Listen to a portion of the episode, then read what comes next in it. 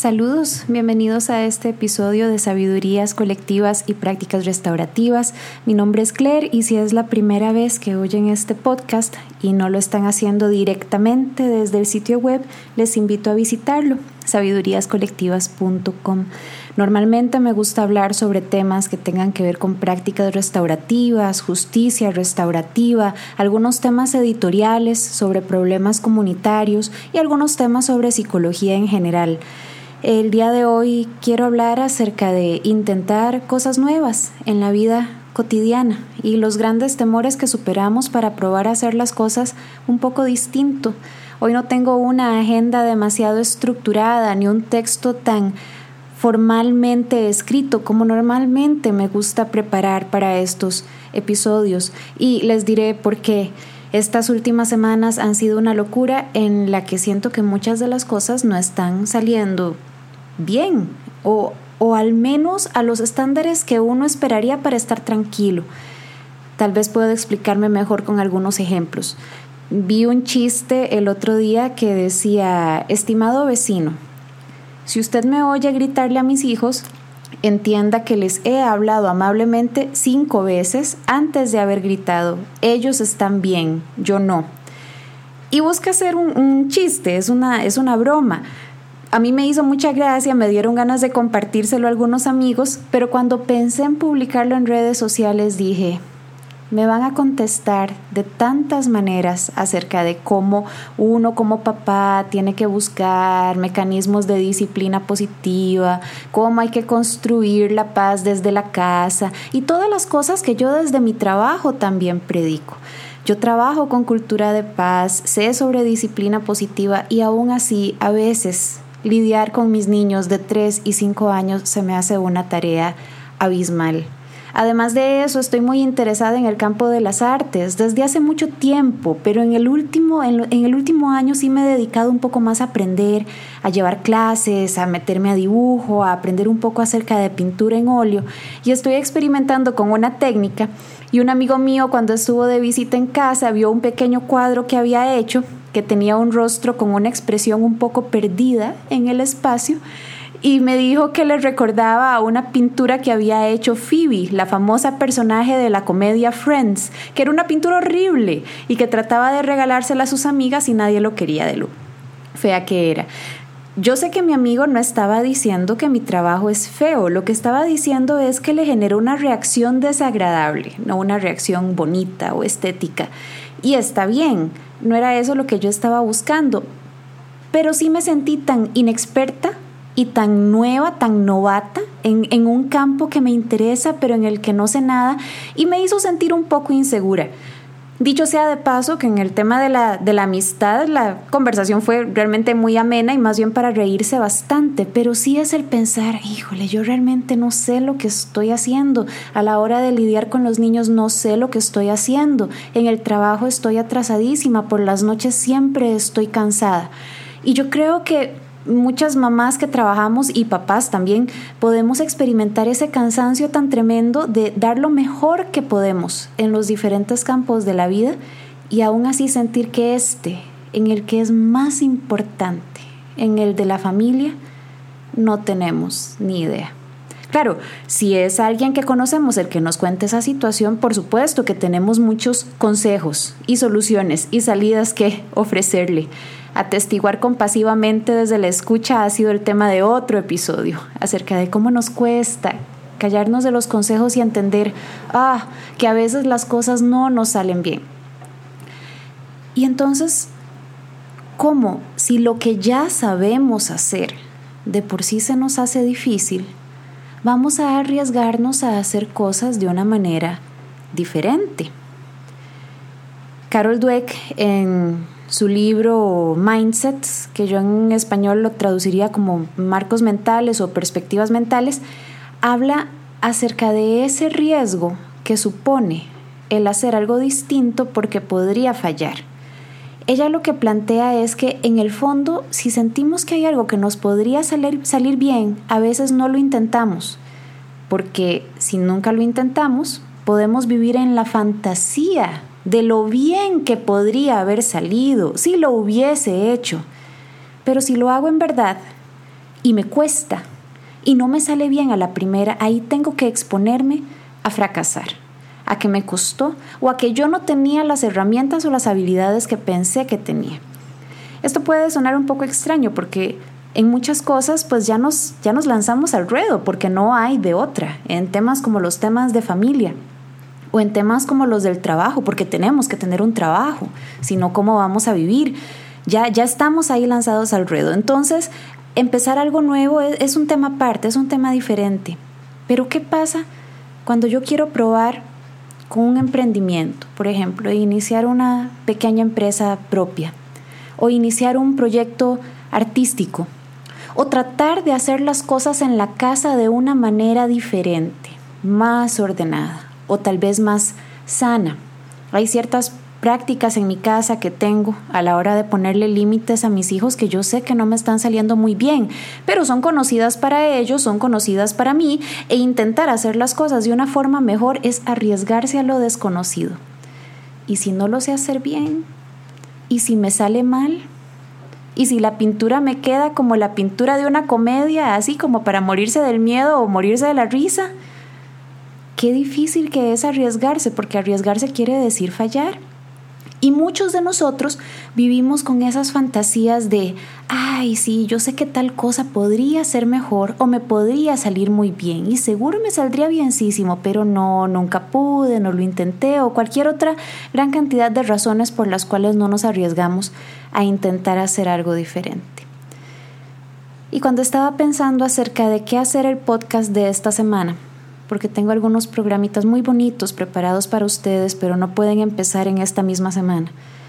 Estaba pensando en esta reflexión de El hombre en la arena, de Theodore Roosevelt en su discurso en la Sorbona de 1910, aunque debo confesar que este discurso yo no lo leí, o sea, lo leí después de que lo escuché en una charla de la investigadora y trabajadora social Brené Brown esa que si quisieran buscarla hace este video tan interesante sobre el poder de la vulnerabilidad y ha hecho mucha investigación acerca del tema de la vergüenza. Ahí es donde yo me enteré de este fragmento. Y luego ya me di a la tarea de buscar el texto. Y dice así, El hombre en la arena, por Theodore Roosevelt, no es el crítico quien cuenta, ni el que señala con el dedo al hombre fuerte cuando tropieza, o el que indica en qué cuestiones quien hace las cosas podría haberlas hecho mejor. El mérito recae exclusivamente en el hombre que se halla en la arena, aquel cuyo rostro está manchado de polvo, sudor y sangre, el que lucha con valentía, el que se equivoca y falla el golpe una y otra vez, porque no hay esfuerzo sin error y sin limitaciones.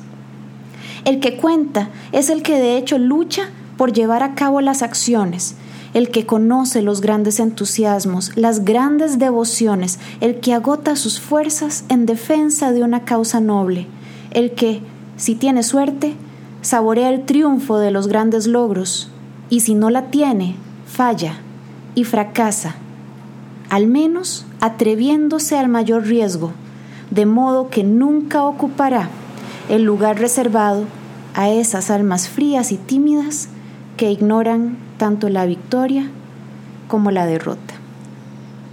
Termina el fragmento. Pensando acerca de sabidurías colectivas y prácticas restaurativas, uno de los principios por los que basé este podcast es en ese continuo descubrimiento, esa continua búsqueda de que las comunidades, de que las personas tenemos nuestras propias respuestas para los problemas si existen espacios en los que podamos explorarlas de manera segura, en que podamos conversarlas, en que podamos inventar nuevas soluciones, en que podamos buscar formas más empáticas, más justas de crear comunidad, de crear familia, de, construir vida. Pero eso quiere decir tomar ciertos riesgos. Al hacer este podcast muchas veces me siento un poco insegura de que en cualquier momento va a llegar una persona que fácilmente dirá, bueno, tu comentario está muy bien, pero no tomaste en cuenta tal perspectiva o tal idea. Y a partir de esa idea toda la argumentación pierda su sentido o al menos su nitidez. Y eso puede pasar en cualquier momento porque eso es lo rico de generar reflexión. arriesgarse a que los argumentos no son infalibles, a que las ideas tal vez no son tan buenas como uno cree, pero ¿cómo se va a dar cuenta uno si no las expone o si no las comparte? ¿Y cómo voy a tratar de poder llevar adelante la convivencia en mi familia si no empiezo a probar cosas mejores, aunque impliquen salir de una comodidad? Claro, lo digo sabiendo que arriesgarse es difícil, que cuando Theodore Roosevelt habla acerca de el hombre que se halla en la arena, cuyo rostro está manchado de polvo, sudor y sangre, bueno, realmente sí, probablemente estaba pensando acerca de lidiar con niños de 3 y 5 años. Ayer llamaba a mi mejor amiga desde el baño y le decía, es que ya no sé qué hacer, solo quiero llorar un rato, porque no sé cómo manejarlos ahorita, porque estoy cansada, porque estoy presionada con situaciones de trabajo. El otro día me encontré con una amiga muy querida a la que no he visto en unos tres o cuatro meses y con quien posiblemente tengamos una, una experiencia de capacitación en prácticas restaurativas, en fin, en, en, en todos estos temas tan bonitos, tan comunitarios, tan orientados a la paz. Y ella me decía, es que te veo tan bien y te veo en redes sociales y con tus niños tan lindos. Y yo le decía, qué vacilón que es no vernos en persona y compartir nuestras luchas, compartir la cotidianidad, la, vida real, no, no la imagen, que es muy bonita y que es entretenido hacerla, pero que al fin y al cabo es una imagen. La vida realmente es mucho más rica y más tridimensional cuando podemos contemplar que nos estamos arriesgando por probar cosas diferentes, por tal vez aprender a hacer algo que no sabíamos hacer esta mejor amiga, la que yo llamaba desesperada ayer, solo para desahogarme un poco, está tomando un curso de fotografía en el que está aprendiendo cosas muy interesantes, con una iniciativa de la municipalidad ahí en Coronado, y eso ha sido una cosa muy bonita. Yo creo que cada vez más como comunidades nos damos cuenta que necesitamos tener esos espacios culturales para el desarrollo, para el crecimiento, que no son alcahuetería de ociosos, que por el contrario nos ayudan a ser mejores seres humanos y a reconocer que el 99% de las cosas que sabemos hacer hoy no las sabíamos hacer cuando nacimos. Para todas tuvimos que aprender. Caminar es una de ellas. Ninguno de nosotros nació potranquillo, caminando. Y sin embargo, para caminar nos caímos muchas veces. Para los que sabemos patinar, y que íbamos, en Costa Rica está el, el, famoso salón de patines Music, íbamos al salón de patines y sabíamos al día siguiente lo que era sentir los moretes y sin embargo, no nos parecía extraño que para aprender algo hubiese que equivocarse. Carol Dweck eso es lo que habla en su libro acerca de los mindsets. Ella decía, atrevernos a hacer algo quiere decir asumir el temor a fallar y a exponernos. Pero es que eso es necesario para aprender y no quiere decir nada acerca de nuestro valor personal. Finalmente, el tiempo que estamos en esta vida es muy corto ilimitado. Sam Harris en su reflexión en la conversación que tuvo con Frank Ostaseski sobre las cinco invitaciones que nos hace la conciencia de la muerte para vivir una vida más plena, él habla acerca de cómo la muerte nos puede ayudar a tener una conciencia de lo preciosa que es la existencia y de lo importante que es tomar riesgos. La, la leo a continuación, abro comillas. La muerte es una presencia constante para nosotros. Siempre se está anunciando tras bastidores, en las noticias, en las historias que oímos sobre las vidas de otros, en nuestras preocupaciones por nuestra propia salud. La muerte se burla de todo lo que pasamos haciendo en nuestra vida, porque ninguno de nosotros sabe cuánto tiempo estaremos aquí. Y tomar ese hecho en serio nos da una claridad moral y una energía nueva hacia el presente. Y puede ayudarnos a tomar la determinación de no sufrir por cosas tontas.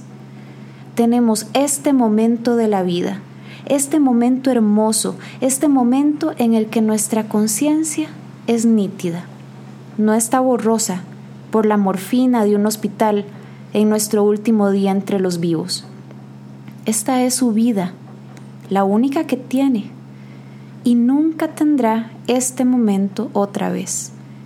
Y si usted no sabe cuántos más tendrá, se dará cuenta que usted tuvo mil oportunidades para decirle a esas personas más cercanas que usted las ama.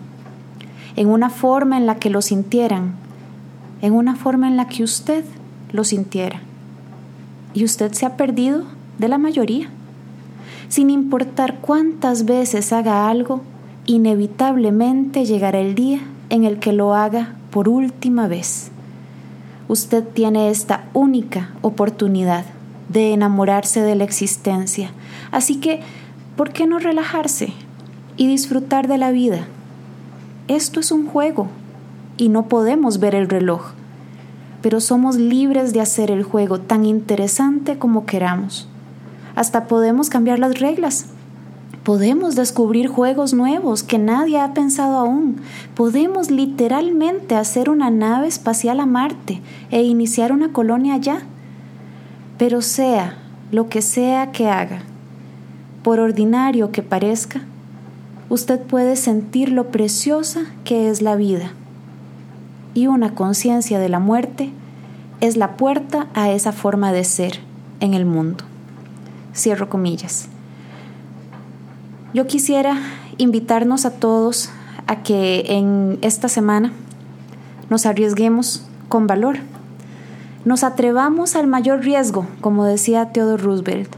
Probemos hacer las cosas nuevas y diferentes. Inventemos juegos nuevos. Si usted ha estado pensando en lanzarse a hacer algún emprendimiento o aprender una cosa nueva que le entusiasma y que le interesa, pero que no se ha dado el chance de aprender, o cambiar algo en su familia que usted sabe que no está bien, pero que cambiarlo quiere decir incomodarlos a todos, pero que luego va a ser mejor, atrevámonos y equivoquémonos y hagamos el ridículo.